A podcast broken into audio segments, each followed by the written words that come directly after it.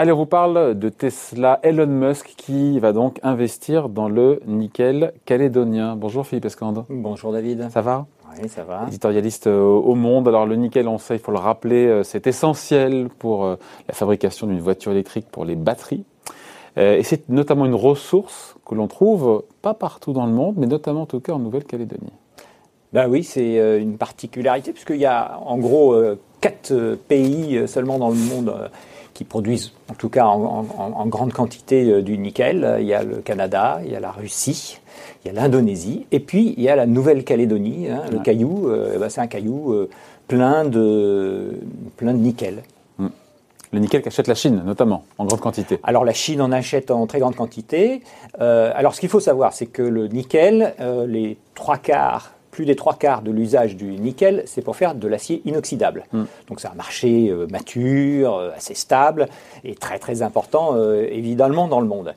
Et puis il s'est passé quelque chose depuis 2-3 ans, mais surtout depuis 2020, c'est l'essor de la voiture électrique. Hmm. Et euh, de la même façon qu'on voit euh, dans les composants électroniques l'arrivée de la voiture, euh, de l'automobile, de la voiture électrique provoque des, pénuries de composants dans tous les sens, eh bien, c'est aussi le cas du côté des matières premières. Et euh, la matière première, les matières premières qui sont les, les, plus demandées, ce sont celles évidemment qui servent pour les batteries. Hmm. Euh, les batteries il y a du nickel dans des la batterie. Voitures, des voitures électriques. Alors dans les batteries, il y a quoi? Il y a du, évidemment du lithium, puisque c'est des batteries au lithium, mais il y a aussi euh, du nickel, du cobalt, il y a aussi du manganèse, du phosphore. Après, ça dépend un petit peu des, des technologies. Mais le nickel, c'est un, un, des éléments essentiels. Alors, aujourd'hui, c'est quelques pourcents de, la, de la demande euh, en nickel dans le monde, mais on pense que d'ici euh, quelques années, hein, 3, 4, 5 ans, eh bien ça pourrait monter jusqu'à 20% de, de, la demande. Et évidemment, ça change tout. il faut sécuriser les approvisionnements. Il faut sécuriser l'approvisionnement. Ça joue sur les cours aussi, évidemment, des, de la matière première. Et par exemple, Elon Musk, mm. donc lui qui fabrique, il faut savoir que lui, il a une filière intégrée, donc il a ses propres il fabrique ses propres batteries dans ses propres usines.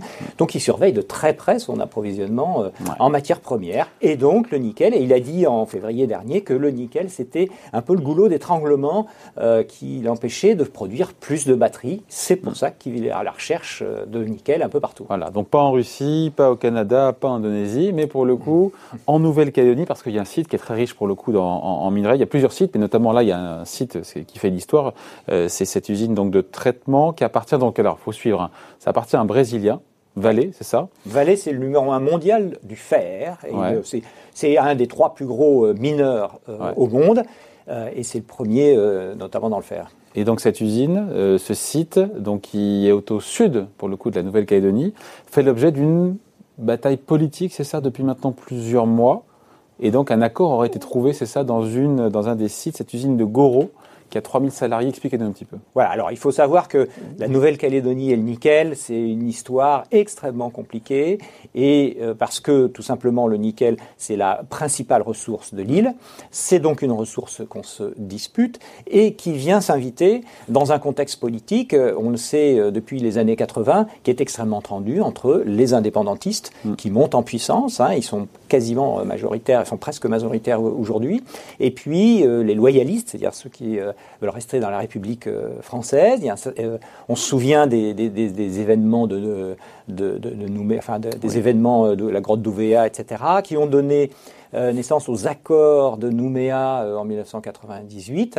Et à l'intérieur de, ces accords et de cette, de cette paix négociée, il y avait un grand deal euh, sur les mines. Pourquoi? Parce que les, indépendantistes, depuis le début, euh, sont persuadés que euh, leur indépendance, elle viendra s'ils arrivent à avoir un poids économique. Et pour avoir un poids économique en Nouvelle-Calédonie, il faut avoir des mines, il faut avoir des usines de traitement. Alors aujourd'hui, il y a trois usines, enfin trois sites principaux de, de nickel euh, en Nouvelle-Calédonie. Alors avant tout ça, euh, c'était, euh, ça appartenait à une seule société qui s'appelait la société le, Nickel, SLN, qui existe mm. toujours. Mais aujourd'hui, c'est trois propriétaires différents. Donc celle au nord, le nord, c'est le bastion des indépendantistes. Donc elle appartient en majorité aux indépendantistes, mais alliée avec un géant suisse qui s'appelle Glencore, qui est pas qui, est, vraiment un grand spécialiste, qui est pas un rigolo du tout, et, et, donc depuis plusieurs années, et puis même, puis même assez longtemps, depuis 98, parce que ils avaient été rachetés par un Canadien, qui a lui-même été racheté par un Suisse, et ce Suisse a été racheté par un autre, un autre anglo-suisse qui est, qui, est, Glencore. Donc tout ça, c'est l'histoire des mines. Il y a celle du centre, c'est la, la, société Le Nickel, SLN, qui est maintenant une filiale d'Eramet, donc euh, qui est un peu le dernier. Euh, qui est dans l'actualité, pardon aussi, pardon pour le pas de côté, mais euh, oui. avec une question sur le sort de la présidente. Je crois que le gouvernement oui, oui, conserver à la tête sa Voilà, c'est ça. Il y a une, pas suivi, mais voilà, il y a une bagarre parce que Eramet, c'est un peu le dernier représentant de la filière minière française. Ils ont des mines un peu partout dans le monde et ils ont aussi des aciers spéciaux, la, la, société Aubert et Duval et, et les, propriétaires de la société Aubert et Duval sont devenus les actionnaires majoritaires de, de Eramet. Ils voudraient sortir la PDG, mais l'État français ne veut pas. Voilà, ça c'est, c'était la parenthèse. et puis alors il y a la troisième, euh, le troisième site qui s'appelle qui s'appelle Goro et qui est euh, dans le sud. Et euh, celui-là, effectivement, il avait été racheté par, enfin non, il avait été exploité hein, dès le départ, parce que c'est le, plus récent des trois sites, par le, donc le Brésilien Vallée. Vallée, euh, pendant dix ans, parce que l'exploitation a commencé vers 2010, a essayé, a dépensé des milliards. Sans pouvoir rentabiliser l'affaire. Sans pouvoir rentabiliser l'affaire, avec une technologie assez, assez compliquée et, assez coûteuse, avec des cours du nickel qui n'étaient pas extraordinaires, et puis surtout avec un certain nombre de troubles euh, politiques. Pourquoi? Eh bien parce que les indépendantistes euh, disent c'est euh, dans ce qu'on appelle le nationalisme minier, hein, mmh. c'est-à-dire c'est notre euh, c'est notre ressource, donc nous devons être propriétaires. Et, donc, ils ont euh, fait des actions, euh, ils sont intervenus, ils ont, bloqué, ils ont fait un raid sur l'usine, ils ont fait des sabotages. Enfin, voilà, il y a eu toute une, toute une action politique, mais assez, assez violente qui s'est répercuté d'ailleurs sur l'usine du centre qu'ils ont occupée pour faire pression sur le gouvernement mhm. français, sachant que le gouvernement français était aussi actionnaire.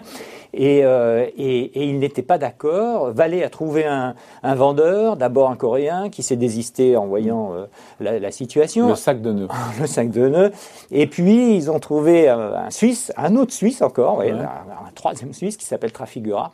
Et, euh, ils n'étaient pas du tout d'accord parce qu'ils voulaient la, la, propriété de, de, Donc il y a eu finalement un accord qui a été négocié avec tout ce petit monde. Et que vient faire Elon Musk là-dedans et alors, la surprise, voilà. Et alors, la surprise de cet accord très très politique et très compliqué, euh, c'est euh, l'arrivée d'Elon Musk euh, comme euh, conseiller.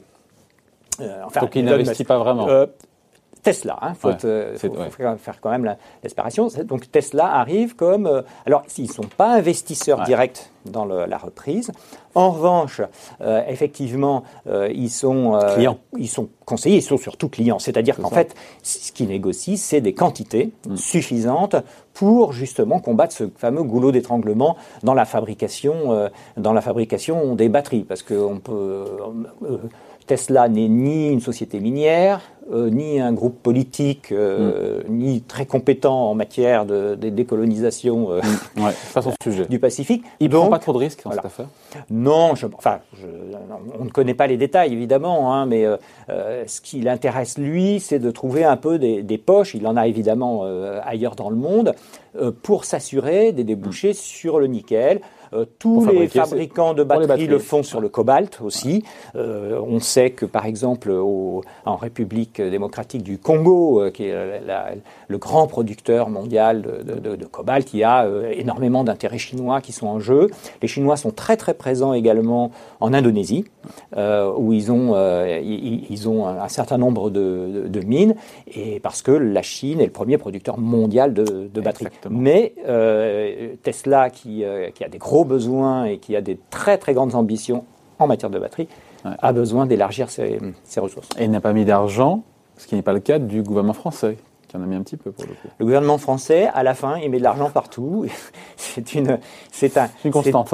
C'est une, c'est une constante de cette affaire euh, calédonienne, c'est-à-dire que en fait, c'est tellement violent, c'est tellement euh, troublé, c'est tellement compliqué euh, cette situation qu'il est sans arrêt en train d'essayer d'apaiser euh, avec euh, des subventions, euh, en essayant de trouver des partenaires, parce qu'il ne peut pas, lui, non plus tout assumer, donc en essayant de trouver aussi des partenaires internationaux pour prendre des intérêts euh, dans euh, cette exploitation du nickel calédonien qui, euh, quel que soit le site, a toujours des problèmes techniques, des problèmes sociaux et des problèmes environnementaux, parce que c'est quand même aussi sur le plan environnemental. C'est un site qui est classé. Très, très, c'est un, classé Céveso, enfin bon, comme la, plupart des, des, des, grands sites miniers ou chimiques mais euh, c'est très consommateur de charbon notamment. Enfin, donc c'est quand même c'est la voiture électrique. C'est les, euh, disons que c'est sous les jupes de la voiture électrique. C'est pas très très propre quoi. Hein. Il y a toute euh, cette, sur le plan environnemental, il y a, il y a encore donc il y a un sujet beaucoup de progrès aussi hein, quand on regarde. Il y a il y a aussi un, un sujet là-dessus.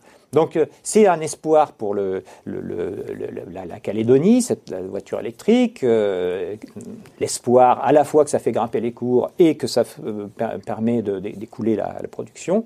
Mais il ne faut pas non plus se leurrer et euh, il faut se souvenir que Elon Musk, en même temps qu'il rentre en Nouvelle-Calédonie, euh, pour ses euh, Tesla Model S qu'il fabrique en Chine, eh bien, il utilise des batteries qui n'ont pas de nickel. C'est une autre technologie euh, à base de fer et de phosphore. Et, euh, il développe en parallèle deux technologies et, différentes. Et donc, euh, voilà, en parallèle, il développe une autre technologie qui potentiellement euh, peut bah, réduire à plus grand chose les espoirs de, ah, de déboucher donc rien dit que, et donc de la Nouvelle-Calédonie. Donc rien ne dit que tout ça sera pérenne. Et donc rien ne dit que tout ça sera pérenne. C'est fragile, euh, à la fois politiquement et économiquement. Bon voilà, merci beaucoup. Point de vue, explication signée Philippe Escande, éditorialiste au Monde. Merci Philippe, bonne journée. Merci David.